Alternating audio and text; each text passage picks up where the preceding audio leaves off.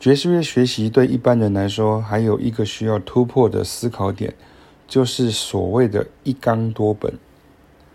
白话文来说，就是一首曲子有很多不同的诠释版本，不只是伴奏、合奏，连即兴每次都不一样。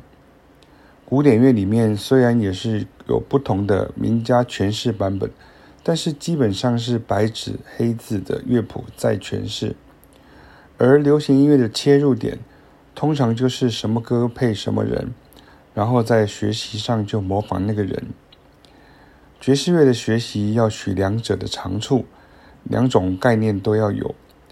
所以像我教学生，就会着重在可以先临摹学习知名的版本，或是经典的即兴，不一定是原版。所以相关尝试也很重要。如果没有主动的热情跟喜爱，就会嫌麻烦。因为学爵士乐比学古典乐跟学流行乐都还要麻烦。我希望我教的学生都是能够正面思维的。